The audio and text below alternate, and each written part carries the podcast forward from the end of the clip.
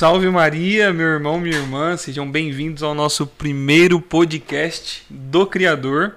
Eu quero saudar você que está aí na sua casa, quero agradecer pela sua presença. Primeira coisa, se você já está assistindo essa live e não foi inscrito aqui, se inscreve no canal, tá bom? Se inscreve aqui no nosso canal, ativa o sininho para das notificações. E um pouquinho do nosso projeto, antes da gente aprender, apresentar o nosso convidado, é bater um papo sobre as coisas do Pai, sobre as coisas do alto, sobre as coisas de Deus, sem um tema específico. Então a gente vai falar sobre tudo aquilo que Deus quiser que a gente fale.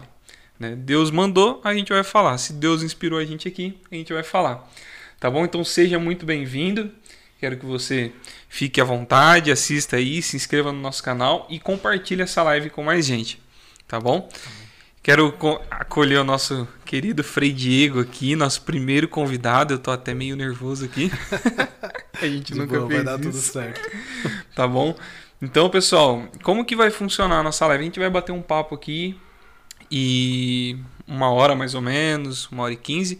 Depois de uma hora e quinze, mais ou menos, Frei, a gente abre para perguntas. E aí o pessoal que tiver lá no YouTube vai poder fazer perguntas aqui. A gente vai trocar essa ideia a gente vai perguntar para o Frei o que vocês quiserem saber do Frei Diego. Ele falou que ele vai responder tudo aqui hoje. O que vocês perguntarem, ele vai responder. Tá bom? Deixa eu dizer, para quem está dizendo que não consegue entrar no YouTube, tem um link na minha bio e também na bio do podcast Criador aí no, no Instagram.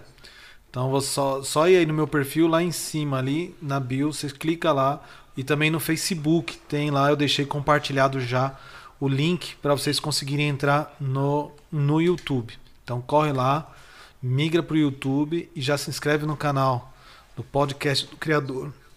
E esse bate-papo vai ser muito legal. E aí, Luizão?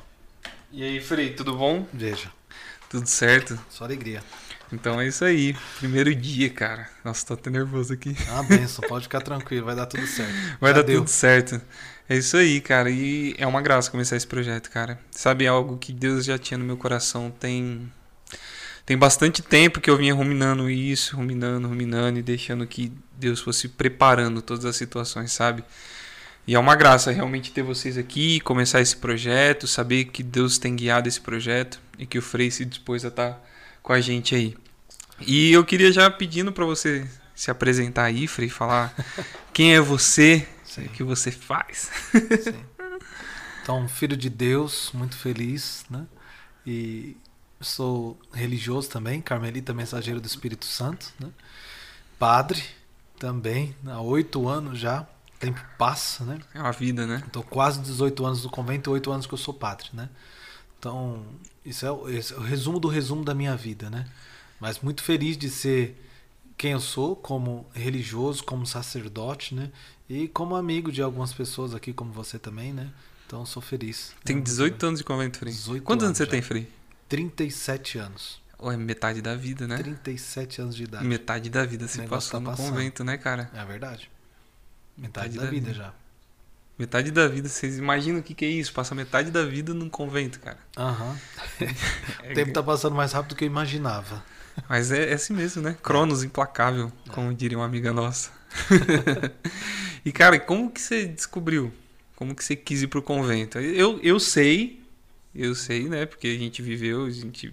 Eu morei com o Frei Diego, né? Por muito tempo. O Frei Diego foi meu formador, enquanto eu fui carmelita mensageiro, para aqueles que não me conhecem, né? Então eu morei, eu sei, com o Frei Diego, mas tem muita gente aí que tá assistindo que pode não saber. E como que você, você virou Frei? O que, que aconteceu na sua vida pra você virar frei? Vamos começar por aí, depois Bom, a gente vai. A história é muito longa, né? Mas eu posso entrar já agora nos, é, no momento ali mais crucial da minha vida, aonde como jovem eu fiz uma verdadeira experiência de Deus, né? Que eu posso dizer uma verdadeira experiência, porque eu cresci numa família católica, né? E morei como caseiro de uma igreja até os 11 anos de idade, então mais ou menos ali 10 anos a, minha família, nós fomos caseiro de uma igreja de São Bernardo do Campo, igreja de Santo Antônio, ali no bairro Batistini, né?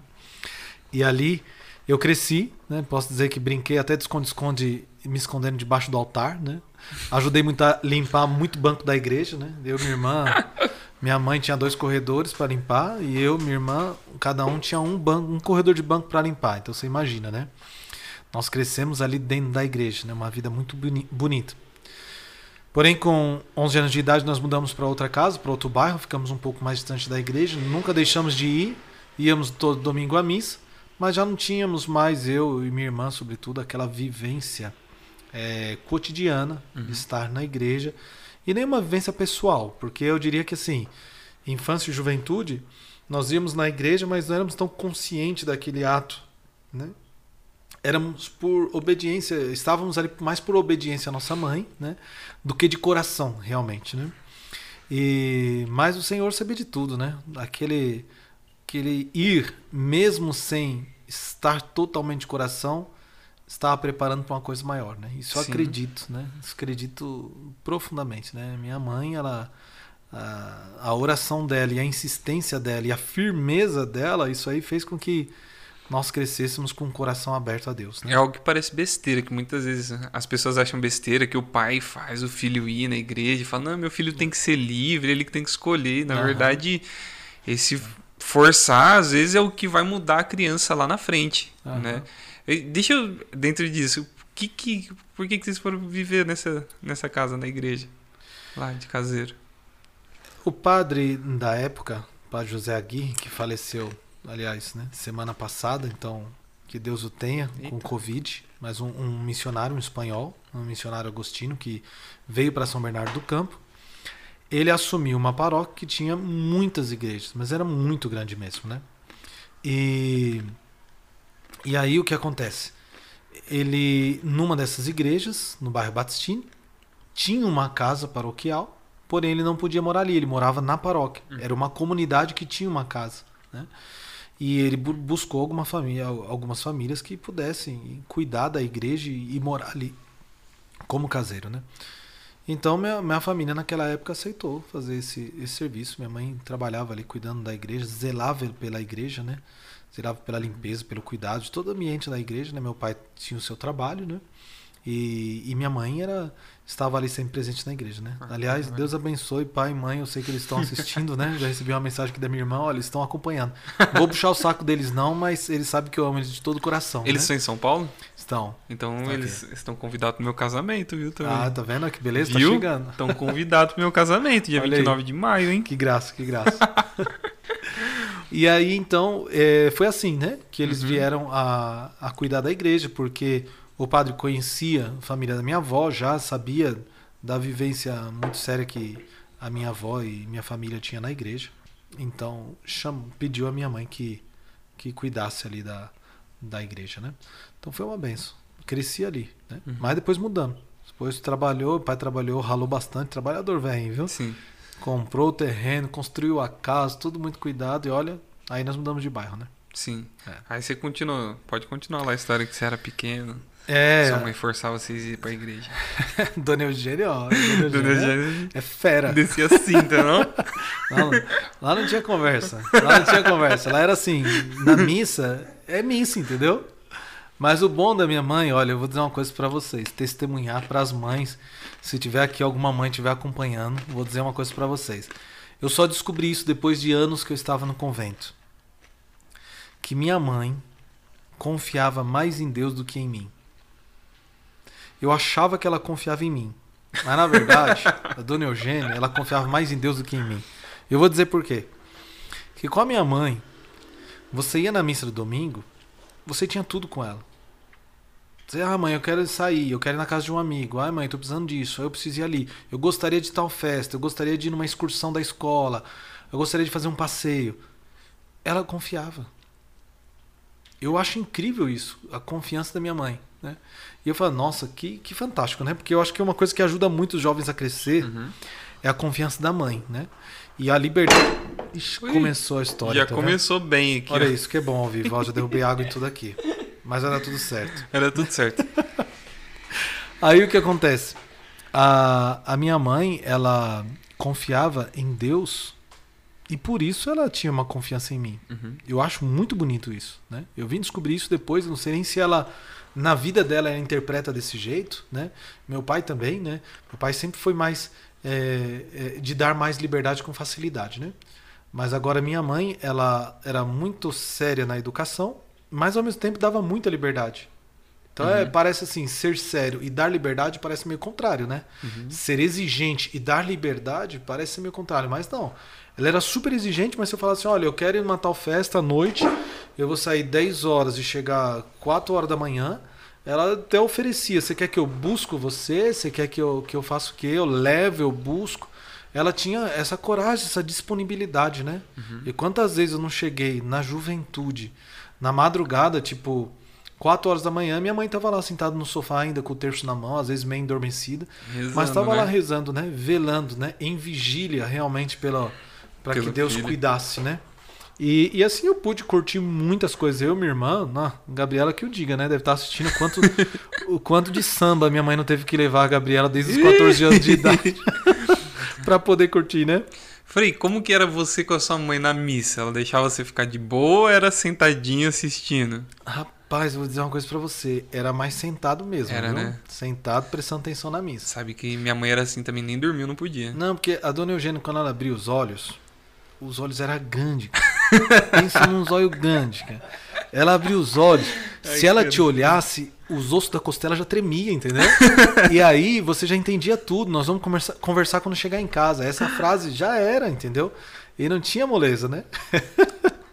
Mas era. Aí eu, eu ficava quieto. Uhum. Não, eu obedecia. Não tinha, não tinha pra onde correr, né? Sabe que eu vejo isso hoje, a educação hoje é muito diferente, né? Dos pais até levar na missa, às vezes deixa a criança solta, brincando. Ah. Até por isso que muito padre implementou a, a, a escolinha dominical, né, para as crianças, porque sim, os sim. pais não tinham controle nenhum das ah. crianças. Mas eu lembro que quando eu era pequeno também com a minha mãe era assim, cara. Sim. Eu não, tipo assim, enquanto criança, a maioria das crianças saía para brincar lá fora, eu falava: "Mãe, posso ir?" Ela: "Não". Você tá na missa, assiste a missa. Sim. Tadinho, não podia nem dormir. Sabe quando que eu fui dormir na missa? quando eu virei coroinha. Aí eu sentava no altar e dormia. Sério, foi quando eu comecei a dormir na missa. Porque se eu ficasse do lado da minha mãe, não podia dormir. Aí todo mundo achava bonitinho que eu era coroinha, pequenininho, e eu sentava do lado do padre e dormia. Tá vendo, tá vendo? Gente, olha que piedade, minha gente. Dormia na missa, né? Olha, deixa eu falar para quem tá aqui no, no Instagram rapidinho. Fala aí que eu vou pegar Vai lá na, na minha bio aí do Instagram. Entra no link e corre lá pro canal do YouTube Podcast do Criador, né?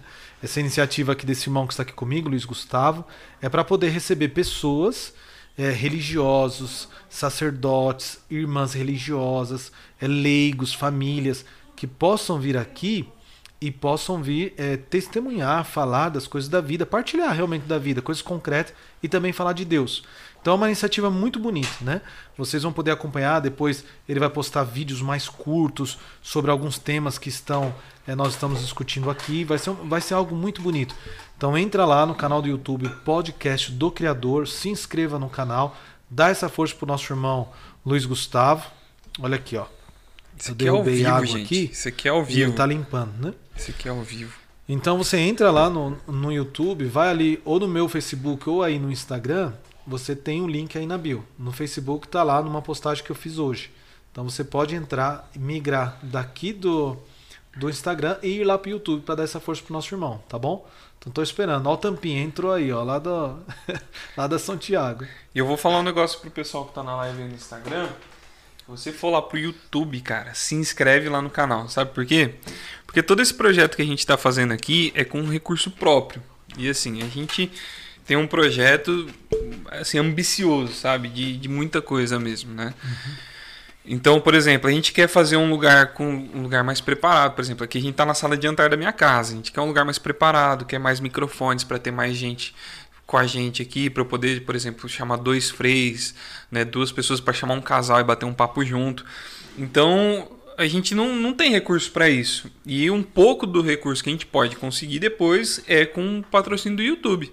Então a gente está com a nossa primeira campanha, que é a campanha dos mil inscritos no YouTube. Então vai lá no YouTube, se inscreve no canal, manda o canal para um monte de gente lá, manda papagaio, pro cachorro, pra mãe, pro tio, pro, pro vizinho, para todo mundo, pro pessoal se inscrever, para a gente poder alcançar essa meta aí dessa primeira campanha nossa. A gente lançou isso, o lançamento do canal é nossa primeira campanha, alcançar os nossos primeiros mil inscritos lá no YouTube. É isso. Beleza? Então, Deus abençoe, seja bem-vindo. Vocês estão no Instagram, vocês estão lá no YouTube acompanhando a gente.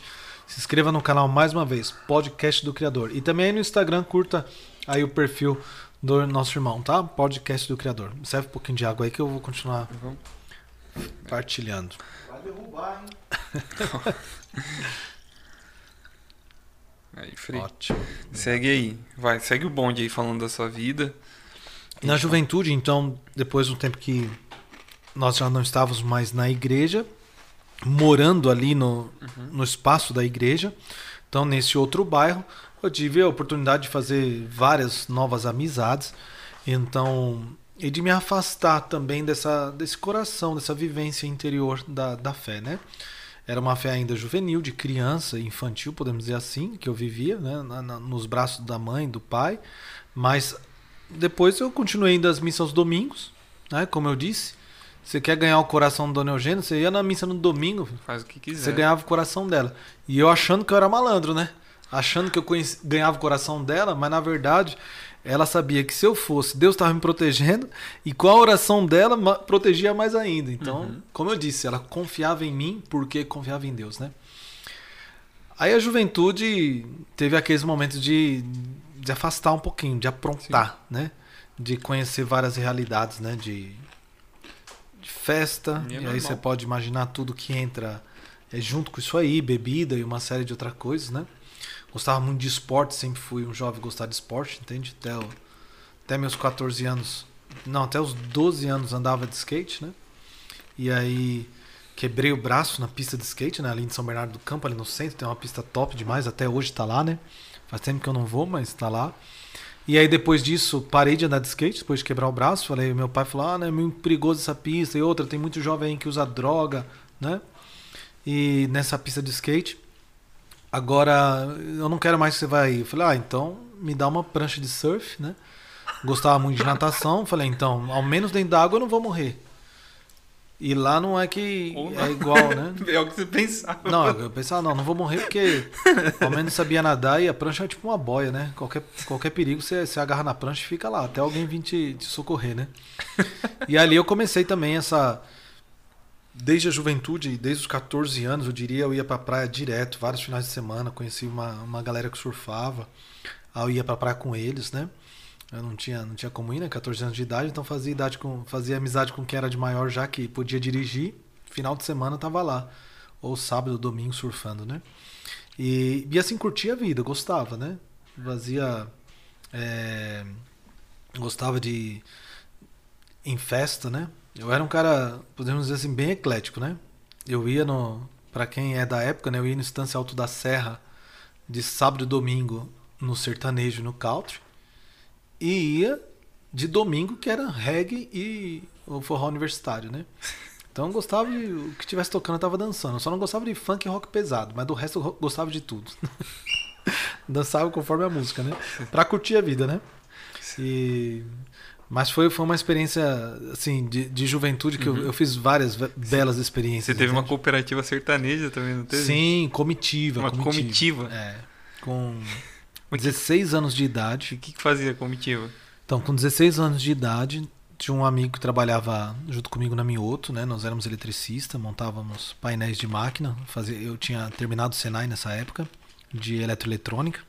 E ali, é, nós gostávamos muito de sertanejo de sair para balada sertanejo, né? Sertanejo de country. Fala assim, vamos fundar uma comitiva. A comitiva é um grupo de pessoas, tipo uma comunidade, só que é uma comunidade de festa, né? Uma comunidade para sair para balada, né? E ali nós fundamos então uma comitiva chamava Coração Sertanejo, né? Que chegamos a registrar e tudo, né? Ele era o presidente, eu era o vice, com 16 anos de idade era vice-presidente, né? O cofundador registro? da Registro. Tem registro, registro civil, mesmo? claro. Porque você tem que criar regras, é, tem integrantes, tem uma série de coisas, né? Sério, cara? Sim, sim. Tá nós, não, o negócio era sério. Não, e você tinha que cumprir regras para ser integrante, você passava de etapa, tipo a vida religiosa, você passava de etapa, você recebia a, a camisa, né? A que fazia parte, tinha uma fivela, pra você sair todo trajado, né? Você imagina, né? Bota, calça, fivela, camisa. Lenço? E o, tinha o, lenço o chapéu. Não, lenço não tinha, não. Aí era. Não. Cada um colocava o seu, né? Mas era. Aí nós íamos pra, pra balada. Olha, ano 2000, eu tava lá em Barretos. Né? Quatro dias em Barretos. show Amigos, show do Bruno e Marrone, né? Aquela época eu dormi na praça, vixe, mas tava explodindo e eu tava lá, né? Curtindo, curtindo a vida. Mas foram várias experiências boas, porque era uma comunidade, era uma comunidade que às vezes vivia em torno de uma cerveja, tudo, mas né, tinha muita, muita alegria de viver de viver junto, tudo isso. Era um pessoal bem legal, né? A gente gostava de sair para dançar, não era para arrumar confusão, não. Era para sair para dançar, para pra, brincar, junto, pra né? ser feliz, era, era cara. Bem, era bem legal. Às vezes a gente, a gente brinca, mas não tem nada de errado nisso, cara. É. Às, vezes, às vezes a gente demoniza muitas coisas, né? Então, Sim. tipo assim, nossa, eu, o cara faz parte não sei que sertanejo vai. Não, cara. É. Às vezes tem muita gente que vai só para aproveitar e brincar e é. ser feliz. Nisso. Ali, ali em Barretos é, é bem delicado, porque ali é. a, a linha tênue, né? A fronteira uhum. pro, pro exagero ela é fácil, entende? Sim. Porque ali você tem o, o, recinto do peão, né? Que a gente fala, né? Que ali a festa é, é bem familiar, uhum. mas você tem os lugares onde a, a festa é bagunça pesada, entendeu? Uhum. Bagunça pesada, né? Eu diria, quer dizer, graças a Deus, Deus me livrou da bagunça pesada, entende? Uhum. Tinha bagunça, mas não era aquela pesada mesmo, né? De tanta droga, sexo e, e, e coisas assim, totalmente desregradas, que eu via, mas não, não, não cheguei até lá, né? Então, é, eu diria assim que Deus me salvou de muita coisa, viu? Porque eu acho que esses quatro dias que eu fiquei em Barretos, a, a dona Eugênia deve ter gastado uns dois terços de tanto rezar as bolinhas lá. Né? Mas foi. Ai, sim, sim, sim. Mais uma vez, quem tiver no Instagram, vai lá no link da Bill e passa para o YouTube Podcast do Criador. E se inscreva lá no canal do nosso irmão para dar essa força para ele. E nós estamos tocando essa ideia aqui sobre a vida. Vamos falar sobre as coisas de Deus, como Deus age, né, numa vida, podemos dizer assim, normal, né, uma vida de um jovem que cresce e que vai crescendo também na amizade com Deus e um dia responde ao seu chamado, né? E eu estou aqui para chegar nesse momento, né? Lembrando que lá no, no YouTube o som tá tinindo, tá perfeito, viu, gente? Porque a gente tem uns microfones aqui que Deus providenciou, a graça nos deu tá? E eu quero fazer uma outra coisa, eu vou deixa eu comentar disso daí. Se você sentir no seu coração, tá? Se Deus te tocar nesse momento, você tiver a possibilidade, a gente tem um QR Code, ó, tá aqui em cima da minha cabeça, tá bom? esse QR Code aqui você pode fazer uma doação para o nosso podcast, tá? Todo esse valor é revertido aqui para esse podcast, para a gente poder evangelizar. Tá? Esse valor é revertido para a gente melhorar o nosso cenário, para a gente comprar mais, mais equipamentos, para melhorar os equipamentos. Pra você ter uma ideia, tem coisa aqui que nem minha não é desse equipamento. É isso aí. Tá? Então, sentiu no coração, você pode clicar aqui, aponta a tela do celular para aqui e você vai poder fazer a sua doação lá pra gente. Tá bom? Maravilha. É. Segue aí, Frei. E assim, comitiva. teve umas coisas um pouco mais feias, né? Eu vou contar uma experiência agora um pouco meia pra gente. Uma séria, eu diria assim, grave, né? Porque para a gente ver que o demônio também ele investe na vida do jovem para tentar destruir, para tentar desviá-lo mesmo, né? É uma coisa meio triste para dizer assim, mas é, vale a pena testemunhar para ver da onde Deus tira a gente, né? Da onde Deus é cap... aonde Deus é capaz de resgatar, né? A, a, a, cada um de nós, né? E eu fiz uma experiência na, na escola com as amizades. Nós começamos a pichar o muro das escolas, né? E aí com canetão, aquela coisa de moleque, né? Mas olha uhum. pra você ver como, como as coisas é, né? Nós puxávamos DMS. DMS significa, sabe o quê? Demônios. Demônios. Demônios, né? Então era eu, era o CA, o careca, né? Aí tinha o Ricardo Bocão, vocês conhecem o Bocão? Bocão quero chamar ele pra mim aqui, cara. Vai ser o Bocão também, vai ser top. Vai ser né? top. E tinha alguns outros amigos da escola, né? E nessa, você vê, a gente chegou a, a, como a gente fala, dar uhum. rolê para pichar, né? Pichar a casa dos outros, pichar a loja, tudo isso, entende? Então depois, e, e teve, é, nós fomos pego até, né? Por segurança, por polícia, entendeu? Você imagina, 14 anos de idade, aquela coisa de moleque, né? Virou uma coisa doida, né? Não, nem me fala, nem quero contar esse fato, porque foi um fato que meu pai e minha mãe. Meu pai no outro dia teve que ir numa loja comigo para eu limpar, né? Porque nós fomos pegos, né? E o uhum. acordo uhum. foi ir lá limpar a loja, entende? Mas imagina a dor do coração da minha mãe, né? Vou contar como é que foi. Talvez ela vai estar tá vendo, ela vai lembrar. Não chora não, hein, mãe? Porque isso aqui é para dar glória a Deus, não é pra gente exaltar as coisas ruins, né? Mas é para testemunhar da onde Deus nos tire que que graça e poder tem o Senhor, né? Mas eu lembro que aquele dia, quando eu cheguei em casa, minha mãe já estava sabendo do fato, do ocorrido, ela foi avisada, né? Eu era menor. E, e aí nós fomos. Eu, eu fui tomar banho. Ela falou: entra, vai tomar banho e não fecha a porta, né? Eu sabia que quando você ia tomar banho e não fechava a porta, você vai apanhar feio, entendeu? Você vai apanhar feio pelado, né? Imagina, quem, quem gosta de apanhar? Apanhar pelado ainda? Não, não dá, né, gente? Aí eu, eu fui tomar banho, eu entrei no chuveiro, tô lá, quieto, já esperando a surra, né? Amaciando a carne. E aí minha mãe entrou, não sei se ela vai lembrar, mas ela sentou na privada e começou a chorar. Ela não falou nada. Você imagina, eu, eu tava tomando um banho aqui e ela do lado, sentada chorando. Fala, meu irmão, foi, foi pesado. Foi pesado. Acho que foi uma das piores surras que eu tomei na minha vida. Foi minha mãe não falar nada e só chorar. Ah, só chorou. Falei, meu Deus, que decepção é essa? Que, que cagada que eu fiz, entendeu? Falei, poxa vida, não devia ter feito isso com a minha mãe. Né? Você imagina o coração de mãe querendo todo bem para você e você fazer uma cagada dessa. Só a polícia ligar e falar, ó, vem buscar seu filho porque ele tá pichando aqui a loja dos outros. Falei, meu Deus, o que que eu fiz, né? Eu, eu fico pensando, tipo assim, cara, eu fiz minha mãe chorar. Aham. Não é tipo assim, eu não fiz minha mãe chorar de alegria. Minha mãe tá. Tipo, uma coisa é você fazer alguma coisa errada, sua mãe te bater, outra coisa é tipo assim, poxa, eu desapontei de verdade justamente, agora. Justamente. Porque ela me bater, ah, eu desapontei, beleza, tá me batendo. Agora, putz, eu desapontei ela a ponto dela chorar e eu não apanhar ainda. Uhum. Alguma coisa. O negócio uhum. foi sério, entendeu? Tipo, uhum. não, não foi uhum. brincadeira, entendeu? Sim, sim, sim. Então você imagina, né? Eu. Olha, aquele dia eu lembro que eu prometi o Deus e o mundo para minha mãe, cara. Ela chorando, falava: Mãe, eu nunca mais vou sair com esse amigo. Mãe, eu nunca mais vou no centro de São Bernardo. Mãe, eu nunca mais faço isso. Mãe, isso, mãe, aquilo. Eu não faço mais isso tal, né? Sim, é claro que depois de uma semana eu comecei a voltar pra festa de novo, né? Mas. e pra bagunça. Porque o mundo ele é muito atraente, entendeu? O mundo é muito fácil. Os prazeres mundanos, instantâneos, né?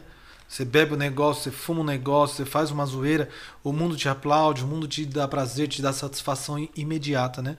Só que a enganação do mundo uhum. e, o, e a enganação do demônio é que você vai viciar nisso. Você precisa disso toda hora para poder se sentir bem. Entende? Para poder se sentir bem, né? Eu vou chegar lá, mas só um, um flash aqui hoje. Não tenho nada disso e sou muito feliz constantemente. Então vê como o mundo engana. Né? Eu não tenho a zoeira do mundo e sou feliz, tão feliz, né? quanto um momentinho de besteira que eu podia fazer lá fora. Entende? Então, porque aqui é constante, aqui é com Deus, né?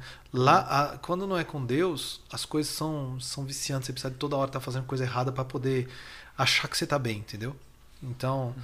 mas é isso aí. Eu queria contar esse fato porque é um dos fatos onde eu digo assim, Deus me tirou de vários riscos graves, né? Eu poderia contar várias histórias, né? Tem várias histórias, mas eu não também não vou me prolongar aqui contando marca um só. outro dia só para contar história disso É, aí. não vou me prolongar aqui contando só história de, de que eu fiquei aprontando, mas é, só para dizer mesmo, né? Deus ele me buscou em vários lugares, né? Me buscou em vários lugares, né?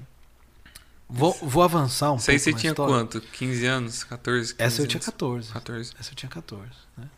E... Moleque, cara. Moleque. Moleque. Moleque de tudo, sem juízo nenhum. Não, não pensava, né? A molecada não tem essa, não, não tem, tem, juízo para pensar o que tá fazendo. Nem que tá estragando a propriedade dos outros, né? tá pensando só em curtir, só em zoar, só deixar uhum. a marca pros outros ver e falar: caramba, foi você que fez aquilo ali, entendeu? É. Nossa, foi você que pichou aquele muro. E entre aqueles grupos de pichadores você se encontrava, entendeu? E você partilhava e, e é uma. Uh, como é que eu posso, como é que eu posso dizer? É uma alegria de você partilhar uma, uma conquista que te dava um status na época, diferente de hoje. Hoje você posta uma foto, entendeu? Você alcança várias pessoas, né? Mas aquela época era um jeito de você deixar marcado uma coisa na parede, onde várias pessoas iam olhar e algumas iam saber que era você. E quem ia saber? Era os que sabiam interpretar. Entende? Nossa, todo mundo de São Paulo, das outras cidades, Santo André, São Caetano, que passava ali, ó, falava, ah, aquele ali foi o careca. Eu era o CA, o careca, né? Sempre, sempre gostei de cabelo careca. Na verdade, eu sempre tive preguiça de pentear mesmo, né? então eu sempre cortei o cabelo careca, né? Cortava de todo mundo do bairro. Tinha maquininha, cortava tava o cabelo de todo mundo, sempre tido como careca, né? Entrar no convento, para mim, melhor coisa, não precisa pentear o cabelo. Aliás, quando eu ia Pode pra escola. Careca. Aliás, quando eu ia pra escola, eu dormia de pijama, porque eu tinha preguiça de acordar de manhã e vestir o pijama. Já dormia de eu pijama. Eu dormia de uniforme. Uniforme. Uniforme. Não é, não é, uniforme. dormia de pijama. Dormia de pijama é normal, né? Dormia de. Dormia de uniforme da escola pra no outro dia já tá pronto. Né? Você vê onde é preguiça. Deus também me tirou dessa preguiça, mais ou menos, que ainda tô lutando, mas. é, mas ele me tirou. Não, já, já fez grandes coisas, né? Bom. Segue aí. A ele toda a glória. É isso aí, Camila. É.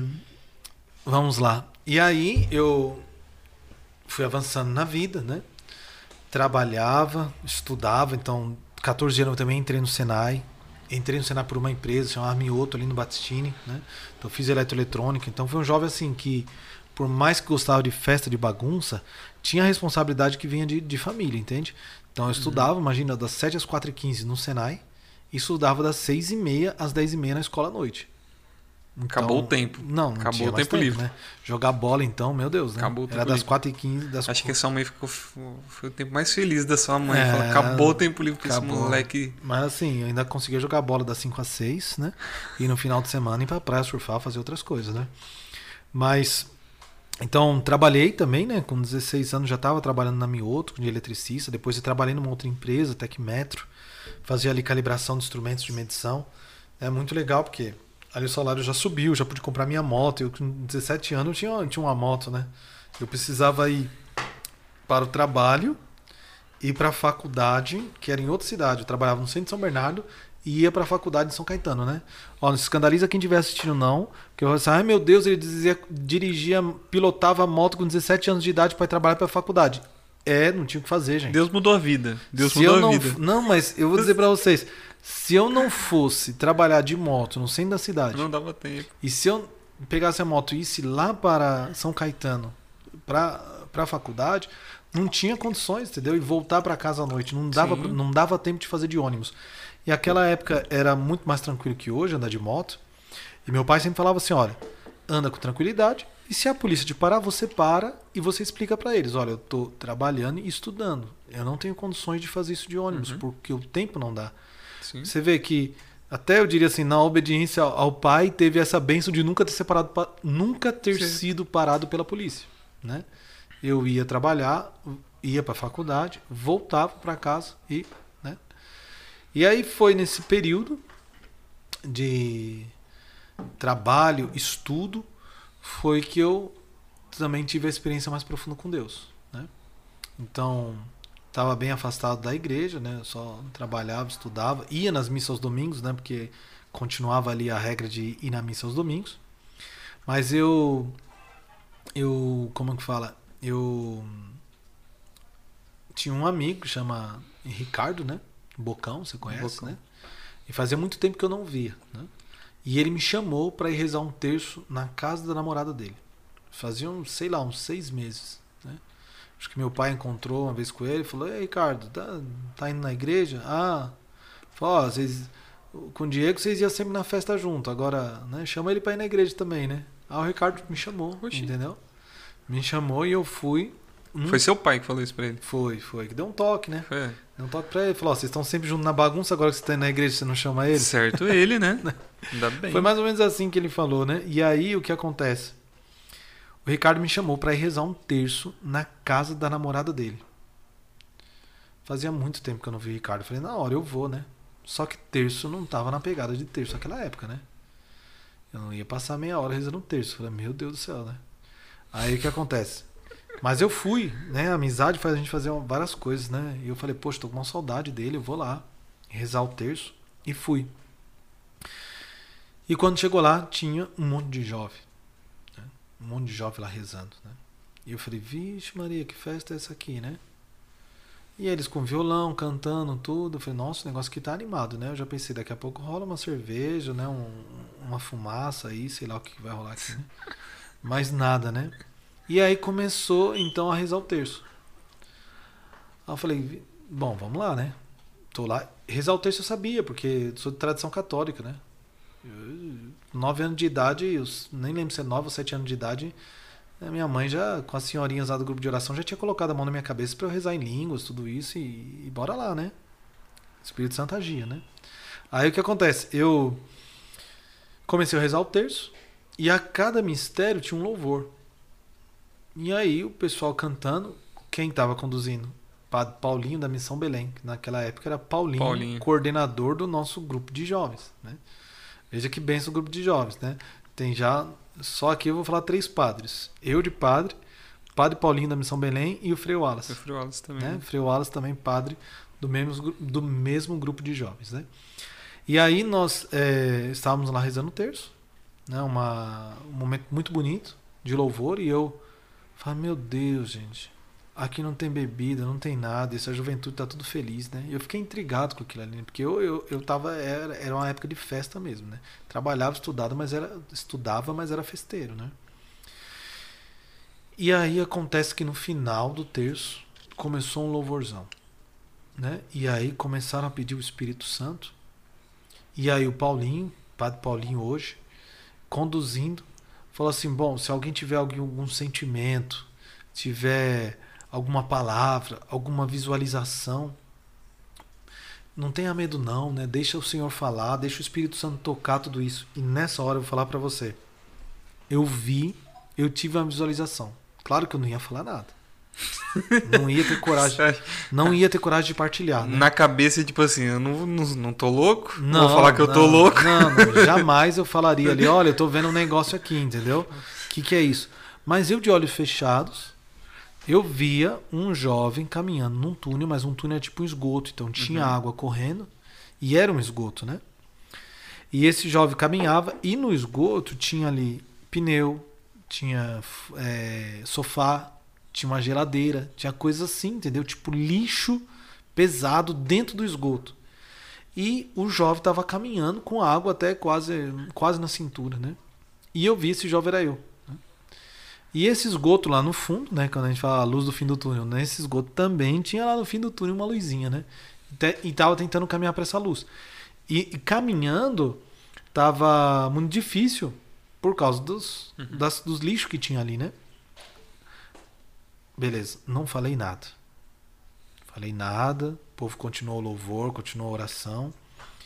Daqui a pouco, o padre Paulinho, né? Paulinho na época fala: Alguém tem alguma coisa para partilhar? E eu falei, nunca que eu vou falar esse negócio, né? Jamais vou partilhar o que eu vi, né? Não partilho mesmo, né? E aí, a namorada do meu amigo, o que, que ele faz? O que, que ela faz? Partilha. A mesma coisa. E partilha. Eu tô vendo um jovem, ele tá caminhando num túnel, é um esgoto, Vai. e tem uma, um pneu, e tem um sofá, e tem uma geladeira, mas tem uma luz no fim do túnel. E falou assim: jovem, mesmo que está difícil para você caminhar, continue. O Senhor é a tua luz, é o teu guia. Eu falei, eita negócio aqui. Isso, isso que não fumou isso, nada. Isso que tá, o que estão usando aqui é forte. Eu, é, eu falei, meu Deus, esses jovens aqui são da. São, Esse negócio que estão usando poder, aqui é viu? bom, cara. Porque essas alucinações aí eu nunca tive, né? De ver o que os outros. de ver o que os outros estão vendo, entendeu? Falei, meu Deus do céu, né? E aí começaram, então, começou, eu falei, meu, o que, que tá acontecendo? Ela falou tudo que eu vi, né? Aí beleza.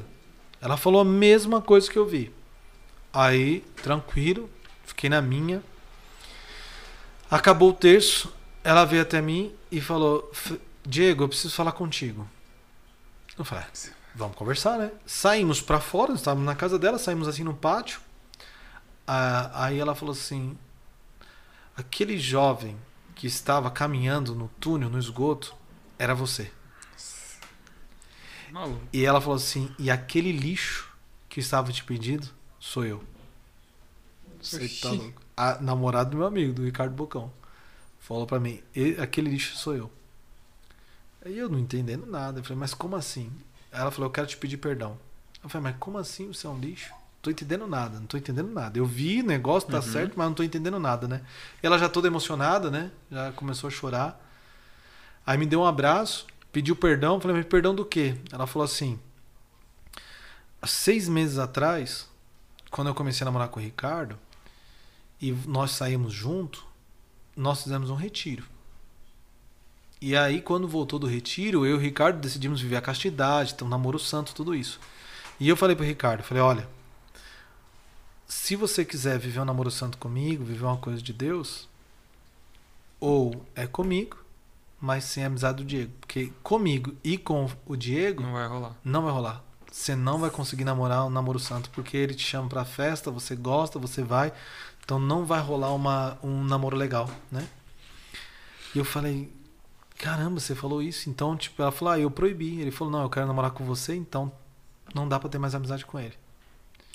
E foi nesse tempo que eu falei, meu, o cara ficou um tempo sem falar comigo. E caiu a ficha, né? Tipo, caiu putz. a ficha. Falei, ah, agora eu entendo por que, que a gente nós não se vê tanto tempo. A gente não morava no mesmo bairro, uhum. tudo, não estava mais na escola, porque a gente se via todo dia na escola. Mas não morávamos mais no mesmo bairro. Então não nos víamos é, constantemente, né? E aí o. Aquele dia eu fiquei, nossa, eu fiquei emocionado, fiquei tocado, viu? E aquele dia Deus começou a sua obra, né? Deus começou a sua uhum. obra, né? E... Mas eu tinha que. Eu tava ainda na balada, né? Que eu tinha vivido uma conversão ali ainda não. Eles, os jovens estavam ali muito espertos, falaram assim: Diego, você tem que vir um retiro, você tem que vir participar do grupo de jovens, tem que vir participar do grupo de oração. Eu falei: Não, eu quero ir. Ainda mais agora que eu vi o Ricardo, falei: Agora eu vou, né? Demorou, vou, eu vou ficar junto com eles. Tem né? alguém para ir? Tinha sido, tinha sido bom, né? A uhum. experiência, boa experiência, né? E aí eu continuei saindo, porque sexta, sábado e domingo era de lei, né? Uma balada, né? Mas eu comecei a ir no grupo de oração. Né? E aí eu vou contar aqui do grupo de oração. Só antes de contar essa parte, mais uma vez, quem tiver aí no Instagram, migra lá pro YouTube Podcast do Criador, no canal Podcast do Criador. Você se inscreve. Se você não, não achar no YouTube, vai aí na bio do Instagram, tem um link.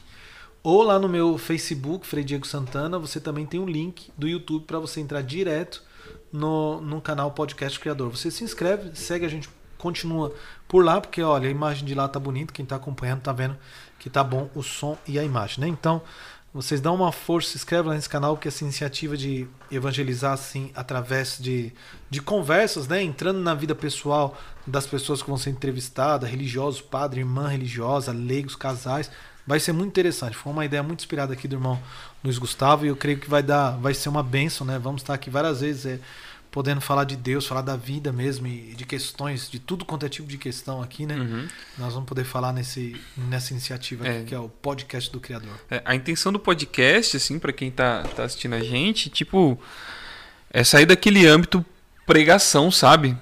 E que, que muitas vezes a gente põe um tema e vai falar do tema, ah, vai contar o testemunho. Não, a gente quer bater um papo. Tipo, o Frei tá me contando a vida dele e aonde eu achar interessante algum ponto da vida dele, às vezes é mais interessante aquilo ali. Às vezes é porque Deus tá, tá pedindo pra gente falar sobre aquilo. Então, tipo, a gente quer uma verdade conversada, daquilo que Deus fez, daquilo que Deus faz, de, de como que chegou, se deu esse ponto aqui, entendeu? De como que a gente chegou nessa, nessa história aqui. Entende? Então é, é, mais uma conversa mesmo. A gente está aqui para bater um papo. Por isso que teve até gente falando assim: ó, comer não vale. Eu falo, não, a gente está aqui conversando como se estivesse numa roda de amigos mesmo, conversando e sem, sem pretensão nenhuma. É, e, e a gente sabe que essa conversa, às vezes, o que eu sentia pelo menos, né, quando, quando eu comecei a sentir essa emoção do podcast, era tipo assim é, o que, que as pessoas realmente precisam ver de um Frei fora da vida dele, entendeu? Quem é o Frei Diego por trás do Frei? Quem que é o Diego? O que, que, que, que fez o Diego se tornar o Frei, o padre que ele é hoje, espiritual que ele é, uma pessoa que, que, que entende, que conhece, que estudou na França, que tipo, o que, que, que, moveu a isso, entendeu? Esse é o papo. Né? Não é a gente ah, aprender num tema e tal, não sei o que lá. Não, a gente quer ser livre aqui. Então, por isso que vai ter vezes que o Frei, pode ser que o Frei venha outras vezes, com certeza deve vir. E aí a gente já não vai falar da história dele. A gente vai falar de outra coisa que, que esteja acontecendo na época, na hora, que, que ele queira falar também. E essa é a iniciativa. A gente vê o Frei por, por trás dele mesmo, entendeu? Uhum. Quem é a pessoa que está ali. Quem é o Diego que está por trás do Frei Diego? É a gente vê ali o padre celebrando a missa, tudo bonitinho, mas hum. tem uma história, tem uma pessoa que forma Justamente. esse padre. Justamente.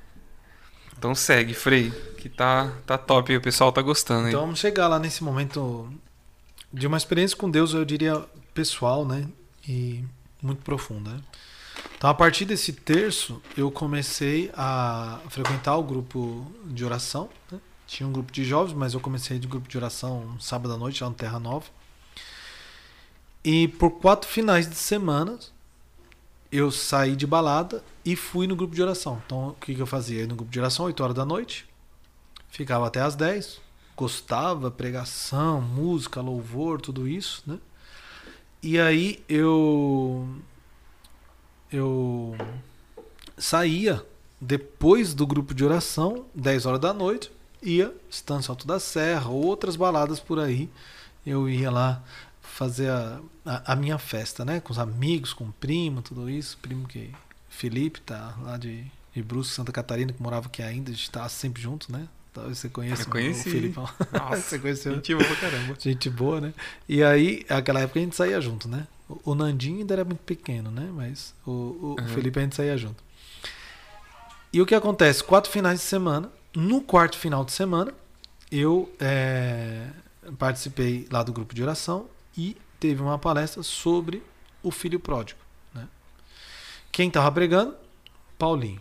Padre Paulinho da Missão Belém. Que o Paulinho é terrível, né? Ele tem vários momentos assim na vida que ele que ele teve presente que foi uma benção, né? E aí, então, ele pregando sobre o filho pródigo, ele atualizou, né? Ele falou assim: "Olha, eu conheci um jovem tal que fez isso, fez aquilo, e saiu, fez festa e começou a pregar. Eu achei que o meu amigo Ricardo Bocão, ele tinha falado tudo de mim pro Paulinho. Falei porque tudo que esse pregador tá falando é minha vida. Entende? Engraçado que minha irmã chorava do meu lado achando que tava falando para ela também, né?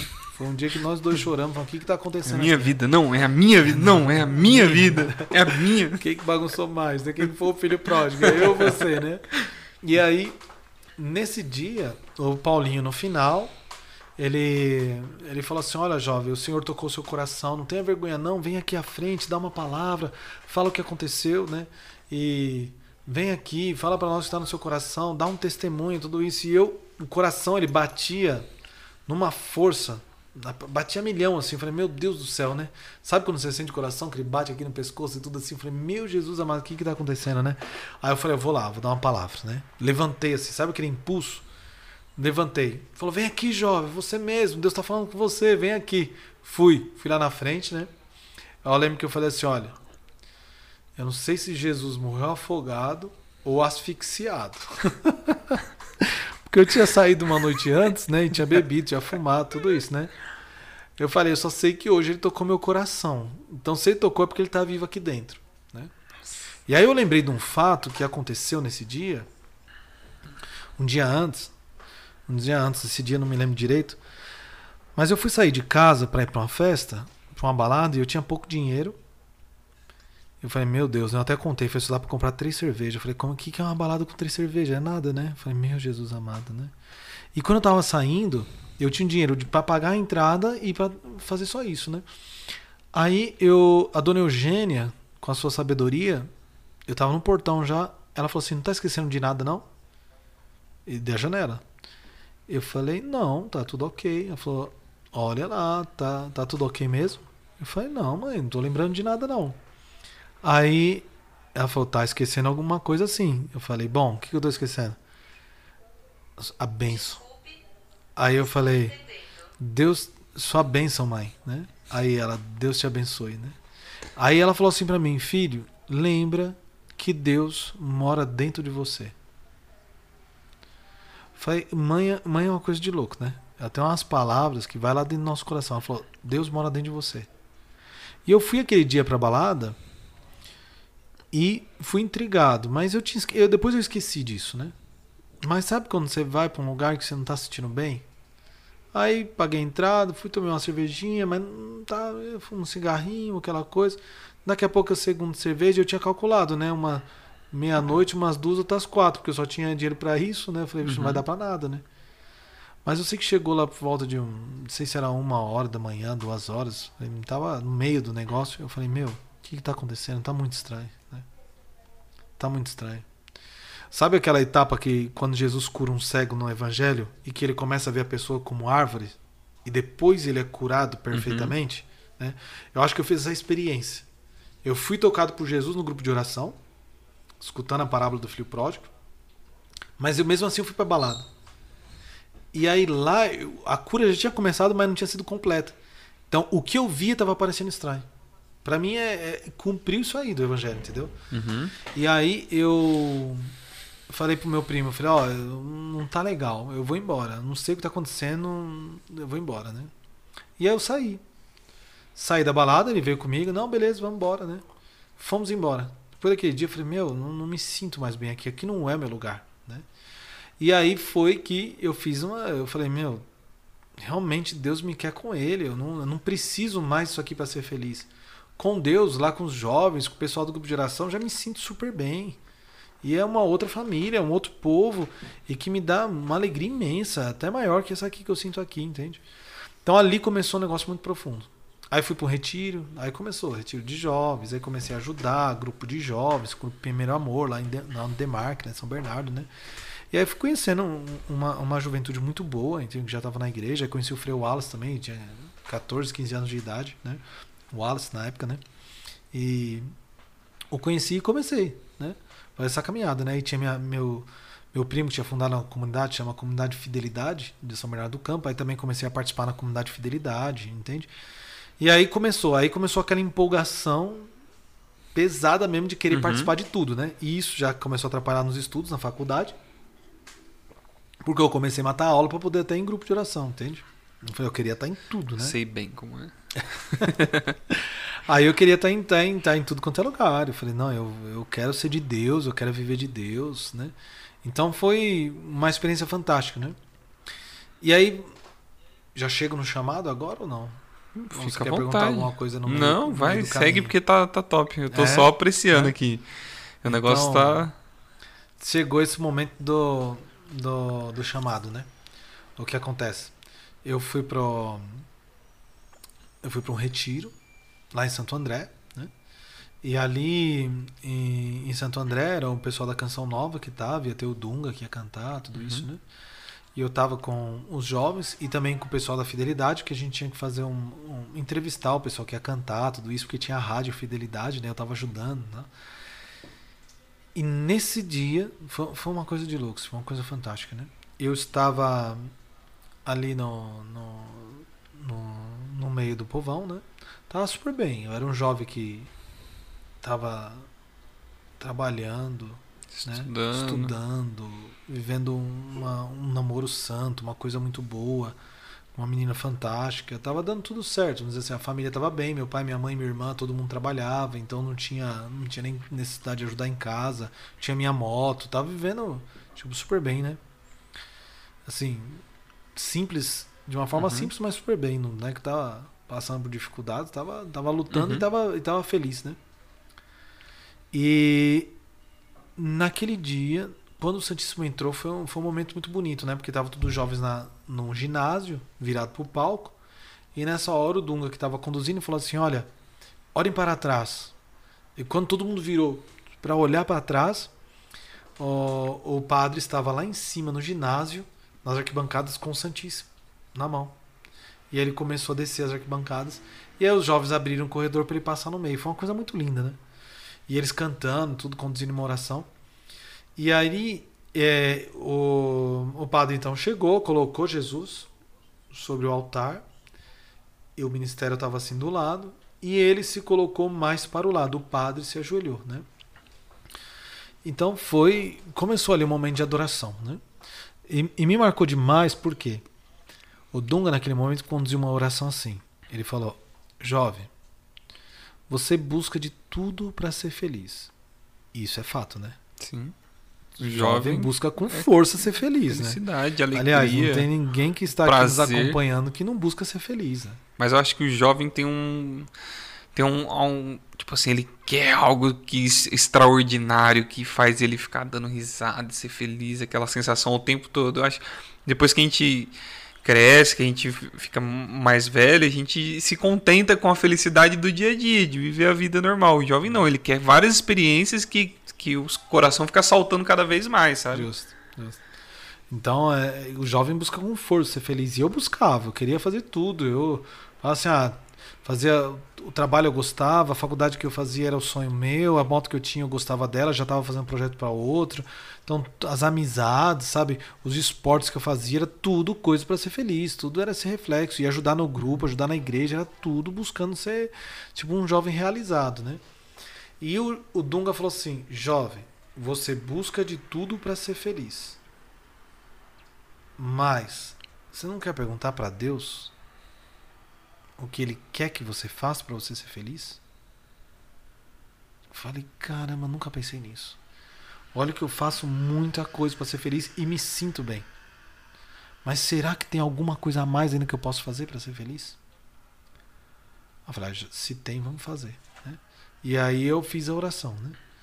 Falei, Senhor, olhando para o Santíssimo assim, falei, Senhor, o que o Senhor quer que eu faça para eu ser feliz? O que eu devo fazer para ser feliz? Foi uma coisa assim. O que eu devo fazer para ser feliz? E aí o que aconteceu? Continuou o momento de oração. O Santíssimo estava aqui na minha frente e eu olhava para o padre. Imagina aqui, ó, o Santíssimo aqui e eu olhando para o padre. Então eu tava desviando, né? O Santíssimo estava lá eu olhando aqui, ó. E o que aconteceu? Eu percebi isso. Falei, nossa, voltei a olhar para Jesus. Falei, Jesus, o Senhor está aqui. E eu tô olhando pro padre. Não sei o que está acontecendo. Mas olha, eu vou olhar pro senhor, porque me disseram que o senhor está aí nesse pãozinho branco. Eu vou ficar com o senhor. Né?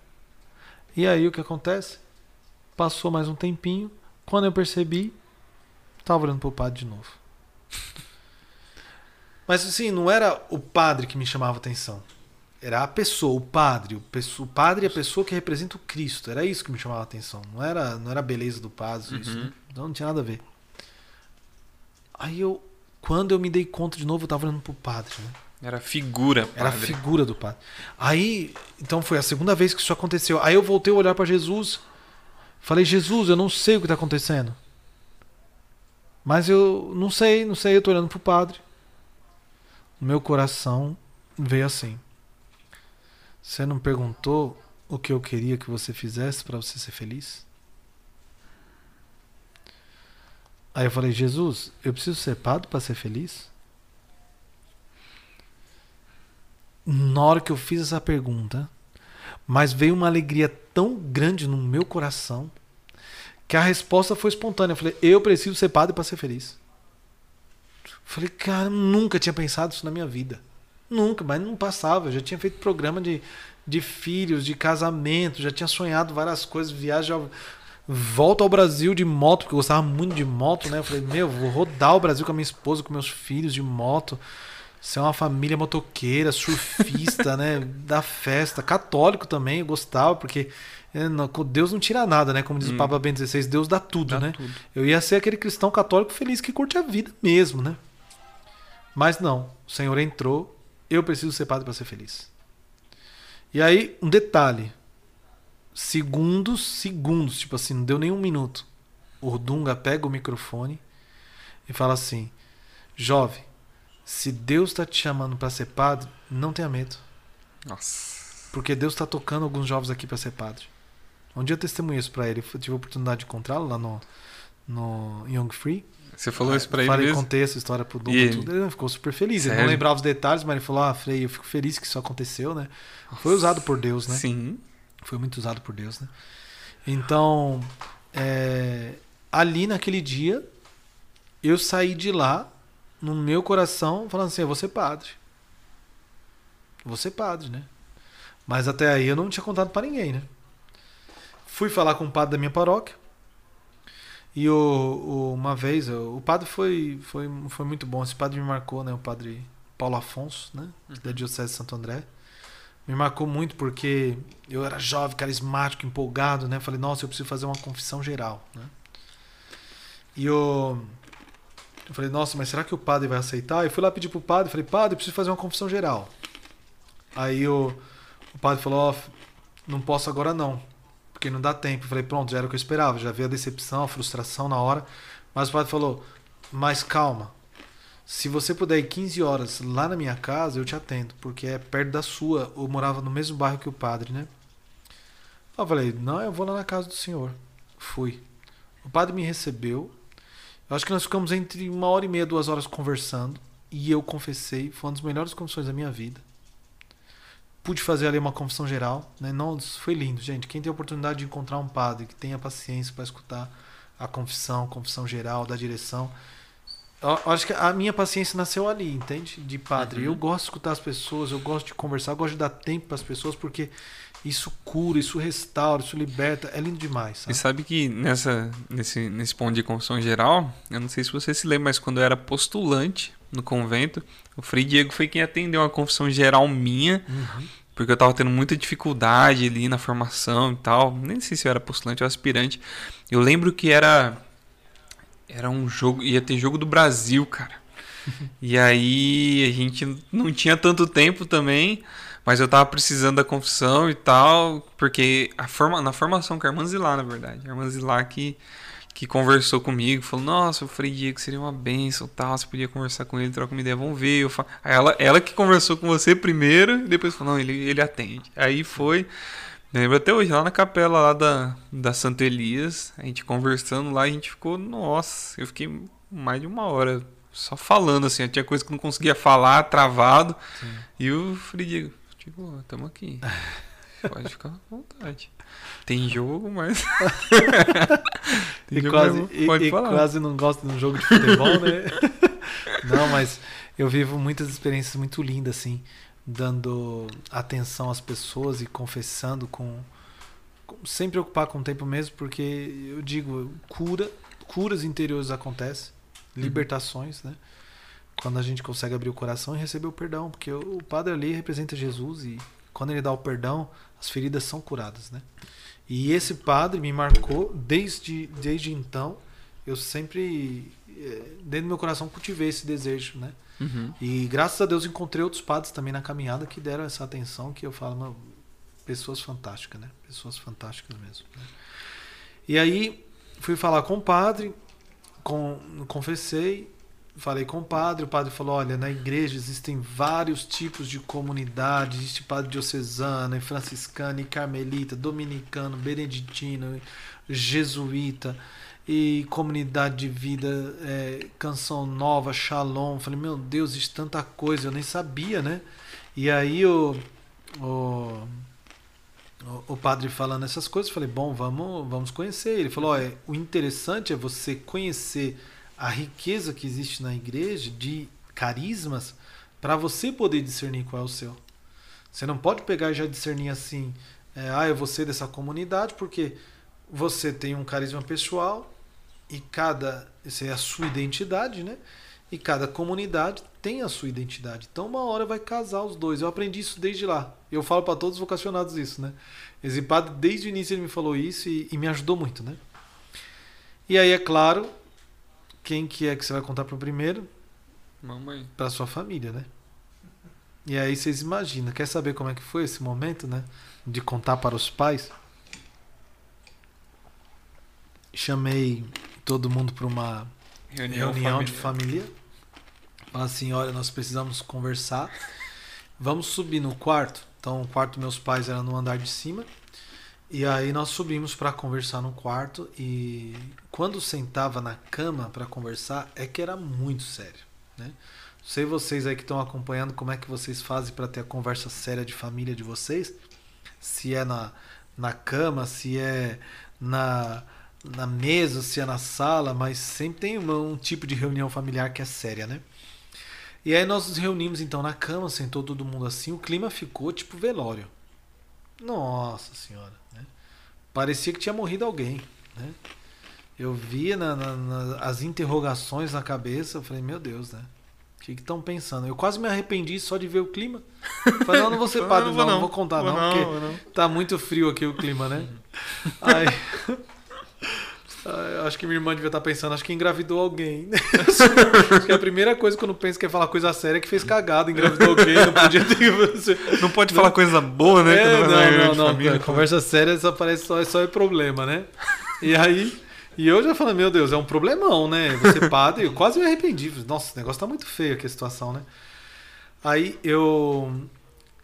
Eu falei, bom, o que, que eu. Eu quero falar uma coisa muito séria tal, né? Aí ficou aquele silêncio. E eu falei: Eu quero ser padre. Meu Jesus, na hora que eu falei, aí que o silêncio ficou mais frio ainda. Olha, eu não sei se deu dois ou três minutos, mas de silêncio que ninguém falava nada. E aí, Dona Eugênia e Gabriela começaram a chorar. Começaram a chorar, né? Mas aí piora a situação, né? Que além do silêncio veio o choro. Aí eu falei, pronto. Acabou. Acabei com a família agora. Não, não, não quero. Quase que eu falei, não quero, mas você vai pra tava brincando, trolei. Acho que lá yeah! de trollar, né? Trolei e tal. Pegadinha do malandro. Não, yeah. não, não. Aí naquela época eu nem falava trollado, nem falava, não, tô brincando, é zoeira, não quero ser padre não tal.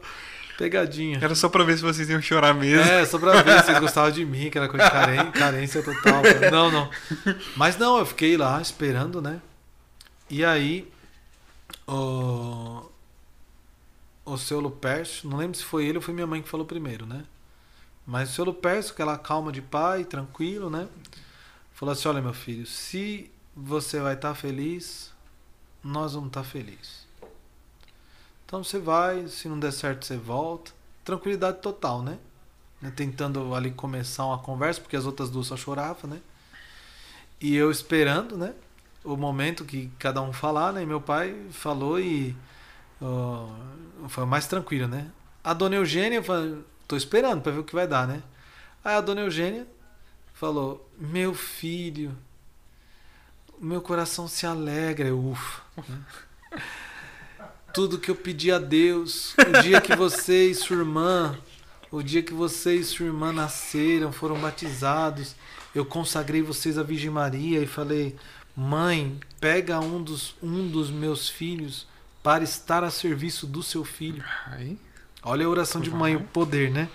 A minha mãe rezou para a Virgem Maria e falou: "Pega um dos meus filhos para aos, para o serviço do seu filho", né? Então, mães, não deixe de consagrar o filho de vocês, viu? Que é uma bênção. E a oração de mãe, eu digo, tem poder, viu? Tem poder, né? Lembra que Jesus, no primeiro milagre lá em Boda de Canários, submeteu a mãe dele, né? Então, Jesus gosta de obedecer à mãe, né? uhum. né? Né? Eles não têm mais vinho, né? Não, dá um jeito. Pera aí que eu vou dar um jeitinho não, não, aqui. Não é né? minha hora, não. Não é minha hora, não. É minha mãe, hora, não. não. Tem que filho. fazer a alegria do povo aqui, Se né? vira, filho. Se vira, dá um jeito. Transforma água em vinho, né? E Jesus obedeceu, né? Então, Aí minha mãe falou assim: é uma alegria. Chorando de alegria, dizendo que é, tudo que ela pediu a Deus, a Virgem Maria, e, e que ela estava muito feliz, né? Acho que minha mãe um dia, se ela pensasse que alguém ia para fosse se consagrar a Deus, seria mesmo minha, minha irmã, porque minha irmã na juventude ela era mais é, praticante muito mais do que eu, né? E, e aí, mas não, o Senhor quis me chamar, né? E aí o que acontece? Eu. Não, nós não somos gêmeos. Tem gente perguntando se nós somos gêmeos. Não somos gêmeos, não, eu e minha irmã. Nós somos é, com uma diferença aí de um ano e meio, né? Ela é um ano e meio mais velha que eu, né? E, bom, minha irmã continuou chorando, minha mãe falando, e aí vem a fala da minha irmã, né? Eu não acredito, tal, você vai deixar a família. Minha irmã sofreu um pouco mais, né? Não, você vai fazer isso com a gente tal, né? É mais apegada, né? Provavelmente né? saía mais com você. Coisa também. de. Não, a gente sempre se deu bem. A gente era junto o tempo todo, entendeu? Eu, eu arrumava confusão ela brigava. Era assim. Eu nunca fiz nada de errado, só minha irmã, tô brincando. Gabriela tá doida lá assistindo. Mas, eh, não, a minha irmã, ela, ela sempre, sempre cuidou de mim, sempre é, teve ali pra, pra me ajudar. Fantástico, né? Deixa eu só olhar aqui, tem alguém que falou que o som ficou ruim. É o som aqui do Instagram ou é o som do YouTube? Escreve aqui para nós, porque se você está no Instagram ainda, mude lá para o YouTube, né? YouTube Podcast do Criador, tem o link aí na bio, tem lá no Facebook o link também para ajudar, facilita, né? Todos os meus perfis, Frei Diego Santana, você encontra é, o link, né? Tá dizendo que uma das imagens sumiu. Era eu, já eu voltou? tinha ido lá no, no YouTube. Véio. Ah, ok. Como é que tava? Então, se lá no YouTube tiver ruim, alguém sinaliza aqui no Instagram fazendo um favor. Mas eu creio que deve estar tá bom. Se tiver como olhar aí, dá uma olhadinha. Não sei aqui, se tem como. Então vamos lá. Ah, tá bom. Já me disseram que tá bom. Tranquilo, vamos continuar. Obrigado, Dalzija. Deus, Adalgisa. Deus abençoe. Ah, foi aqui no Instagram que ficou ruim. Não, mas. É. Maravilha. No YouTube, no YouTube está perfeito. Só alegria. Muito então obrigado. vai todo mundo também, pro YouTube. Outra mãe do coração, olha aqui, ó. Muito obrigado. Vai todo mundo pro YouTube, minha Vai gente. Pro YouTube. YouTube podcast se... do criador. Compartilhe, fala lá pro pessoal ir. E se você já tá no YouTube, não esquece. Se inscreve aqui no canal, cara. É isso aí. Por favor, ajuda a gente nessa campanha aí de chegar nos mil inscritos. Vamos lá. Pra gente ter aquele, aquele patrocínio do YouTube aí e conseguir investir cada vez mais no, no nosso canal. Bom, eu tô vendo que o horário tá avançando aqui, eu tô tá. falando. Não, nossa, gente, o negócio tá passando rápido Se deixar, demais, a gente né? fica até uma hora da manhã aqui. Vai, vai, fácil, né? eu tenho que comer ainda, gente. Ele não me ofereceu janta antes, não. Ele falou ah. assim: se você fizer o podcast, eu te dou janta. Se você se não fizer, não. bom, se ficar bom, vai rolar um hambúrguer vai daqui a pouco. um hambúrguer daqui a pouco, gente. Olha, um hambúrguer com um lanche com dois hambúrgueres. Nossa. Não é pra fazer inveja pra ninguém, não, mas. Vai, é um Big vai, Mac. Vai tá melhor que o Big Mac. melhor que o Big Mac. Então, é... vamos lá. Aí teve esse momento que minha irmã, né, soltou o coração dela, fantástico, né? Coração de irmã, uhum. a gente sempre foi unido, nós somos até hoje, né? E na verdade, sim, o vínculo com a família, de amor com a família, só aumentou, né? É, no Evangelho, Jesus diz: é, você tem que renunciar pai e mãe, né? Se você não renunciar, você é digno de mim. E às vezes as pessoas custa entender, né? É, custa entender o que significa isso, né? Renunciar a pai e mãe. Mas eu, eu compreendi e creio que nós podemos interpretar desse modo é renunciar a todo apego afetivo que te torna uma pessoa infantil, uma criança que não é capaz de assumir compromisso, que não é capaz de assumir autonomia, liberdade, entende? Uhum. Mas quando você assume o compromisso, a liberdade, você assume seguir Jesus, na verdade você aprende a amar muito mais oh, o Senhor e sua família, entende? Então, hoje eu amo, eu digo que eu amo muito mais minha irmã, meu pai, minha mãe, meus sobrinhos, meu cunhado, os familiares, com um amor muito mais puro, um amor de Deus mesmo, né? É fantástico. Então, eu renunciei o que me tornava infantil, mas não jamais eu deixei minha família, né? Então, eu os amo, né? Os amo de coração, né? E é isso aí, Luizão. Nós, eu tô vendo que o horário tá avançando. Então, assim, eu cheguei no chamado, entendeu? No chamado, né? No sim, no, contei para a família como foi, mas eu não sei se a gente vai continuar e continuar agora ou outro dia falando é. do, de outros assuntos, de outro do que, que é a família Carmelita Mensageira do Espírito Santo, uhum. sabe, do que, que é a formação sacerdotal, como é, como é a formação religiosa. Eu acho que tem muita coisa para a gente partilhar, entendeu? Uhum. Acho que pode ter um, um momento aí de a gente continuar, né? Sim, e, sim. Mas é as pessoas que estão acompanhando, eu acho que chegou o momento também, se vocês quiserem mandar alguma pergunta, né, Pode Luiz? fazer aí, faz uma pergunta aí, se você quiser perguntar. Se você quiser lá pro YouTube, deixa só eu aqui no Instagram. Isso. Tá? Se você quiser fazer uma pergunta pro Frei lá no YouTube. Então vai ficar só tá? eu aqui no Instagram agora. O Luiz Gustavo vai lá pro YouTube.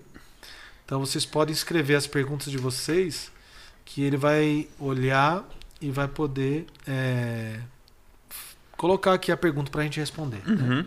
E aí depois se a, e... gente, a gente se encontra uma segunda vez para continuar é. outros temas, né? Só uma, uma, uma, coisa que eu queria perguntar, que isso aí até hoje me intriga, assim, de te perguntar Pergunte. sobre o, o, chamado. Que é claro que a gente vai entrar nisso depois, né? Mas eu sei que você teve uma história com o rito maronita. Ah, sim. Então, onde apareceu isso aí? Tipo, você, você é. foi na igreja, o padre te chamou, Não. você conheceu? Então, teve uma, um, um, fato. Eu fui no programa PHN uhum. para participar. Era gravado ali, ali na Paulista, no início da Paulista, a Canção Nova tinha ali um estúdio. Tinha uma comunidade da Canção Nova ali que fazia o PHN, que era com o Dunga, mais uma vez o Dunga na história, né? E aí o que acontece? Eu. Eu. É, participando então do, desse PHN, tinha um seminarista paranaense, lembro até hoje, que estava dando seu testemunho. E esse, é, esse testemunho era muito parecido com a minha vida. Eu falei, meu Deus, eu estava me identificando demais com aquele jovem, né? Uhum. E no, no meio do caminho, da, do programa ali, no momento, o Dunga fala assim: ah, vamos perguntar aqui para a plateia se alguém já sentiu o chamado. E aí o que acontece? Então vou falar duas coisas. Como eu cheguei nos Maronitas, mas foi uhum. através desse momento, mas ali teve duas coisas que aconteceram, né? Tanto conhecer o seminarista quanto, quanto o que eu vou falar agora. Aí o Dunga foi nas duas primeiras pessoas, num jovem, e falou assim: Você já sentiu o chamado do Senhor? O primeiro disse: Não. Aí foi pra uma menina que estava do lado dele e falou: Você já sentiu o chamado de Deus? Não. Aí falou assim: Ah, vamos aqui para trás, porque aqui na frente ninguém sentiu o chamado de Deus ainda não. E o Dunga foi, eu tava umas três, quatro fileiras para trás, não me lembro bem. Ele foi para trás e colocou o microfone na minha boca. Você já sentiu o chamado do Senhor? Eu falei sim. Ele falou: Você já sentiu? Eu falei sim. E você respondeu Senhor? Eu falei sim. E ele ficou super feliz. Ah, é aqui o jovem sentiu. O detalhe, ainda bem que aquela época não tinha redes sociais, né? Mas pela canção nova que passava na televisão, muitos amigos do grupo de jovens estavam assistindo. E eles é, viram que eu falei que sentiu o chamado do Senhor. E eles não sabiam, só tinha contado para minha família. Meu, nossa, bombou o telefone da minha mãe. Naquela época o povo ligava mesmo. Dona Eugênia, o Diego falou na televisão, na canção nova, que sentiu chamar de Deus, falou que quer ser padre. A senhora tá sabendo? A senhora tá assistindo o PHN. Mas imagina se, eu, se, se existisse rede social, Instagram, Facebook nossa. e tudo mais, WhatsApp, o povo ia estar tá falando: Meu Deus, o Diego quer ser padre. Mas foi, foi, foi, uma, foi um momento assim muito especial. Uhum. E aí entra o, o fato do do seminarista. jovem seminarista, que ele era, não era maronita, era greco-melquita. Greco-melquita. Isso, greco-melquita, bizantino, né? Aí ele veio falar comigo, falou: Posso falar contigo? No, no, quando acabou o programa, ele falou: Olha, eu preciso te fazer um convite. Você precisa ir lá na igreja Nossa Senhora do Paraíso, que é ali no, no início da Paulista, uhum. participar de uma missa conosco. E eu quero te contar uma história e quero que você conheça o nosso bispo. Ah, eu falei, vou lá, né? Conheci outro rito, né? Fui na Igreja Nossa Senhora do Paraíso na quinta-feira, que tinha missa em português, porque lá tem missa em outras línguas também, em aramaico, em libanês e tal. E aí eu participei da Santa Missa. E no final ele falou assim: "Ah, vamos, vamos conversar, né?" E ele contou para mim, aquele jovem, que antes de ele ir para o PHN, ele não tinha coragem de falar da vida dele para o bispo. Mas ele falou: Poxa, eu vou falar em rede pública agora, né? Rede de televisão, todo mundo conhece. Como é que eu vou fazer? E ele, antes de ir para a Canção Nova, ele chamou o bispo e contou tudo da vida dele que ele ia falar na televisão. Para que não escandalizasse ninguém, nem o bispo. E o bispo, ah, meu Deus, eu não sabia da sua vida, você falou agora. E o fato que aconteceu, quando ele contou a história dele para o bispo, o bispo começou a chorar de emoção. E quando ele terminou de contar, ele, ele o bispo foi até ele, levantou ele, deu um abraço. E falou assim: ó, filho, se eu te amava, hoje eu te amo ainda mais. Se eu já te amava, eu te amo ainda mais. Vai lá dar o seu testemunho e um jovem vai vir aqui na nossa igreja e ele vai ser tocado pelo seu testemunho e, e ele também vai estar no chamado de Deus. E aí ele me contou isso após a missa. Nós estávamos sentados ali numa, numa salinha do lado da igreja que tem a casa dos padres ali do bispo ali mesmo, Nossa Senhora do Paraíso, né, no, no lado da igreja. E o bispo veio nessa hora. E Dom Fares, na época, né? E ele falou assim: é, Eu não te falei que viria um jovem aqui através do seu testemunho? Né? Foi fantástico. E esse bispo, nesse dia, além de um cacho de banana que ele deu pra gente comer, ele chegou lá na sala e falou: Toma aqui um cacho de banana pra vocês comerem. Né? Ele voltou lá dentro, pegou um ícone de Santa Teresinha Doutora e me entregou esse ícone. E aí ele falou assim: reza para essa santinha aqui que ela vai ajudar a encontrar a sua vocação. Hum. Eu não conhecia o Carmelo, então aí já entra uma outra etapa da história, né? Eu comecei uhum. a conhecer o Carmelo através desse ícone de Santa Teresinha, fui conhecer quem era Santa Teresinha. Mas o fato é que eu conheci a igreja greco-melquita através desse seminarista. Uhum. Depois comecei a fazer um acompanhamento ali. Aí eu comecei a participar das missas de quinta-feira para poder discernir. Sim. Era apaixonado pela liturgia, isso até hoje, né? A divina liturgia de São João Crisóstomo, né? Quem nunca foi, quem é aqui é de São Paulo, vai um dia ali na igreja greco-melquita da Nossa Senhora do Paraíso. Fique tranquilo, o rito é diferente do nosso rito romano que nós estamos acostumados, mas é em comunhão com a igreja católica. É uma das igrejas do Oriente que é católico. Pode ficar tranquilo que nós estamos comungando realmente do, do verdadeiro corpo e sangue de Cristo na igreja Nossa Senhora do Paraíso. Né? Às vezes pessoas podem uhum. achar que é um rito diferente, que não é igreja católica, mas é sim, tá? Podem ficar tranquilos. Você ainda tem esse ícone de Santa Terezinha? Ícone de Santa Terezinha. Você tem ainda? Sim. Não, eu ofertei para uma pessoa, Sério? eu tenho que estar tá na casa de uma pessoa. Eu tenho que estar tá na casa da pessoa. Eu tenho, mas tá lá. Sim. Quando eu vou lá, eu vejo. Ah, entendi. Porque assim, faz parte daquelas loucuras nossas, quando a gente quer renunciar a alguma coisa. Aí você dá algo A gente importante. renuncia aquelas coisas que a gente, que a gente corre de se apegar, né? E às vezes, de vez em quando, tá conversando no carro com o Henrique agora há pouco, né? De vez em quando eu tenho isso. Tem uma coisa que eu gosto muito, que tá comigo. Ela fala, não vou ficar com esse negócio não porque eu não quero me apegar às coisas da terra. Aí eu dou uma coisa que eu gosto muito. Eu Mas eu dou para um amigo, dou para uma pessoa que precisa de oração. Sim. E aí eu, eu vou lá na casa da pessoa, vejo o ícone, fico feliz. Você me deu um livro do Quero Ver a Deus, do, então, do Padre Eugênio. Tá vendo, gente? É muito desapego. não é muito não, ainda sou muito apegado. E, e você tem contato com o seminarista? Você sabe quem que é? O seminarista depois ele deixou o seminário. Deixou? É, depois de dois anos. Uhum. Ele foi um, foi instrumento de Deus para algumas pessoas, para mim também, mas depois deixou Sim. os seminários, né? Uhum. Não, não, chegou a ser padre. Né? Cara, tem algumas perguntas aqui. Ó, não dá para ver tudo, tá, gente? A gente não, não consegue ver tudo até por conta do horário que já tá um pouco avançado, né?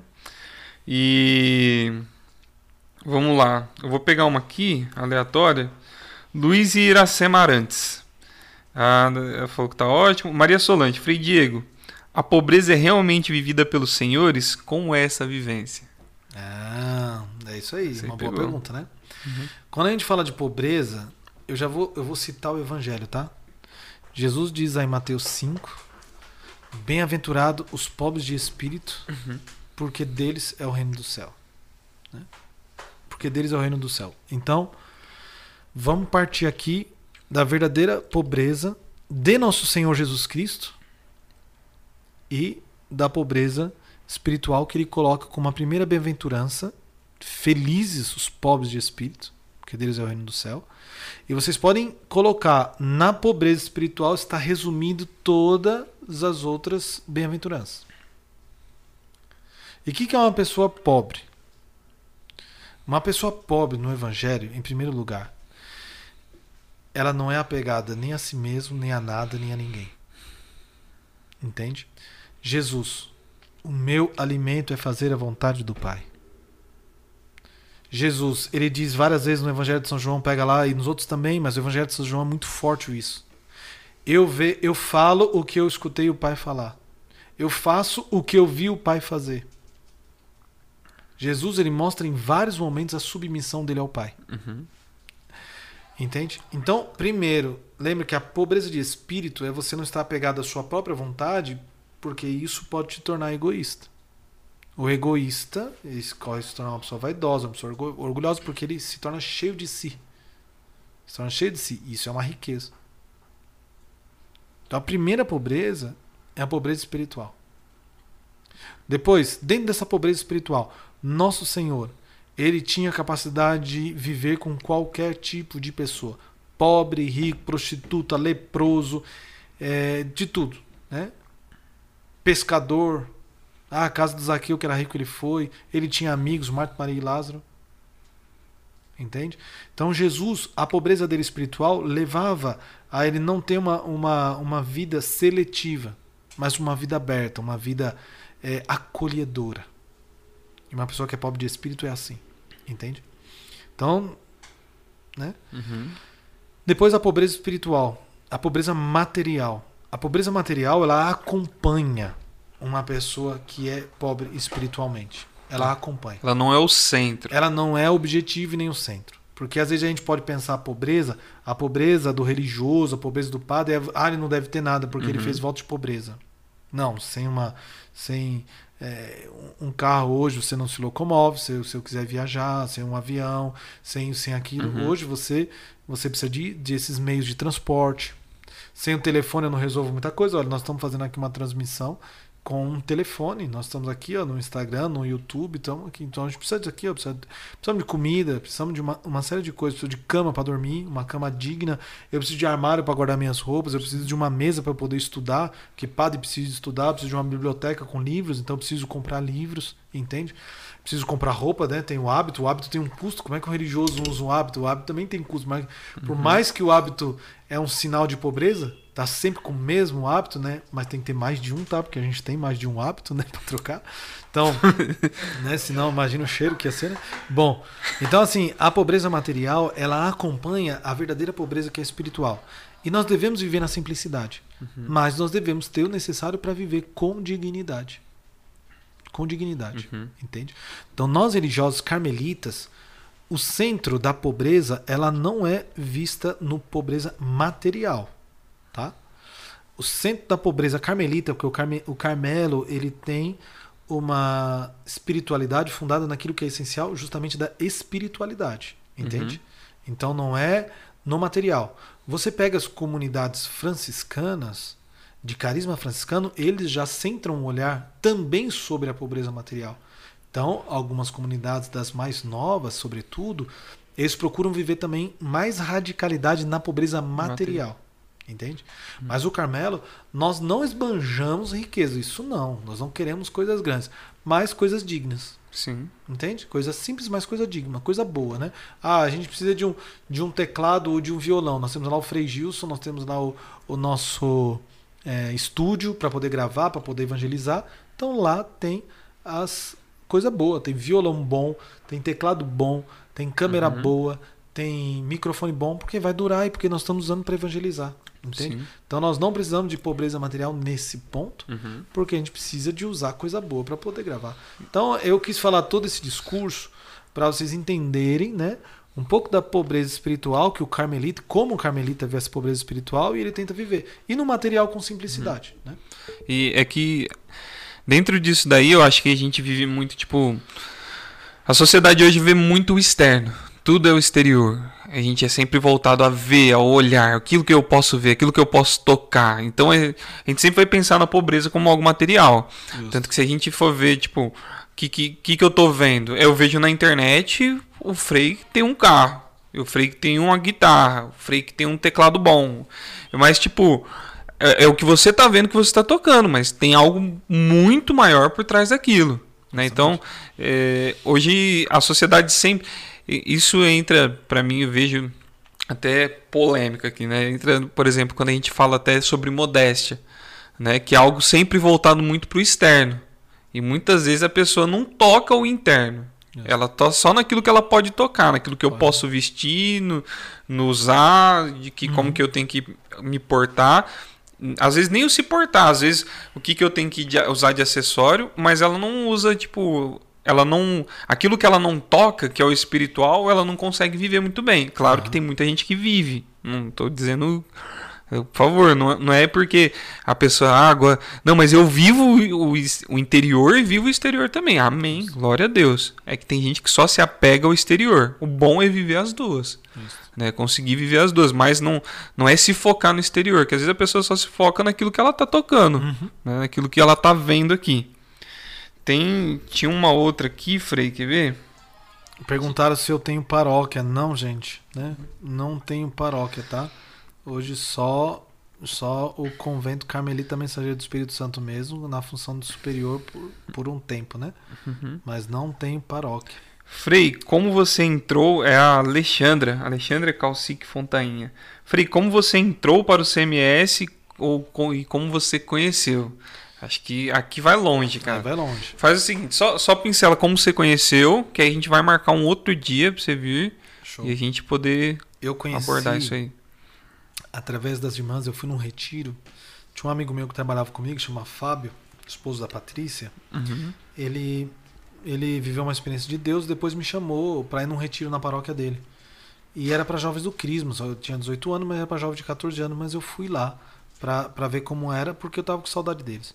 Chegando nesse retiro, esse retiro seria animado pelas irmãs carmelitas mensageiras do Espírito Santo. E aí eu então, é, vendo as irmãs, fiquei encantado com o estilo delas, a alegria, a pregação, o louvor. Foi nossa, que carisma lindo. E comentei com as irmãs durante o retiro que eu estava fazendo encontro vocacional na diocese e no Greco Melquita. E aí elas falaram assim: nossa fundadora está para fundar o ramo masculino. Você não gostaria de conhecer? Eu falei, meu Deus, vai ter com esse carisma aqui? Bora lá. Foi assim que eu conheci, foi assim que eu fui atrás da, da fundadora, uhum. Maria José do Espírito Santo, para e tô aqui até hoje. Né? Aí outro dia a gente conta os a detalhes. A gente conta os detalhes porque foi assim senão... que eu conheci. Foi através das irmãs, três irmãs num retiro, né? Tem um aqui, o Matheus Quinelato falou assim: Frei, conta como foi seu gol de bicicleta na França. Grande abraço, Celso e Érica. Nossa, como é que lembrou desse gol de bicicleta na França, gente? Bom, é, é, é muito rápido. Foi lindo, pra começar, gente. Olha, eu fiz um gol de bicicleta lindo, né?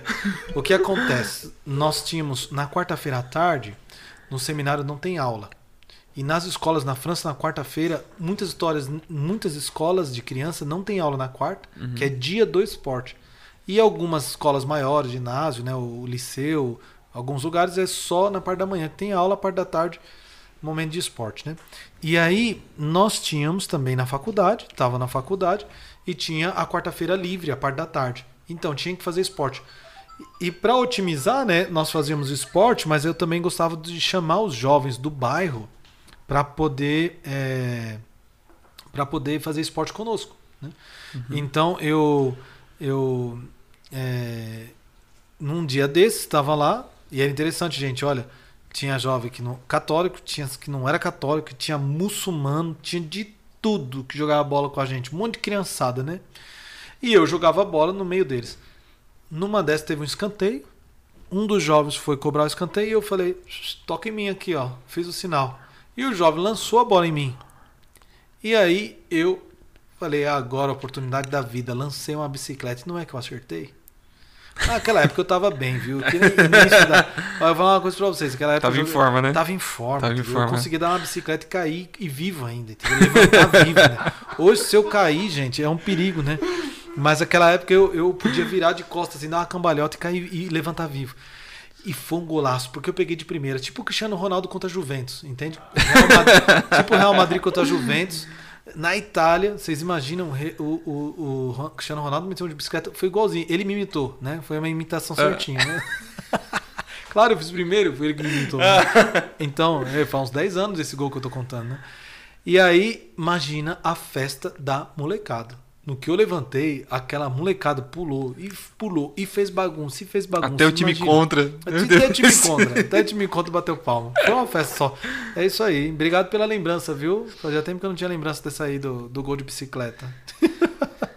É, então é isso aí, Frei. Não tem mais pergunta aqui. Pessoal, só uma última coisa. A gente tá com 93 inscritos no YouTube, cara. É isso aí. Vamos bater 100. Você tem, eu tenho certeza que tem 7 pessoas aí que não estão inscritos no canal.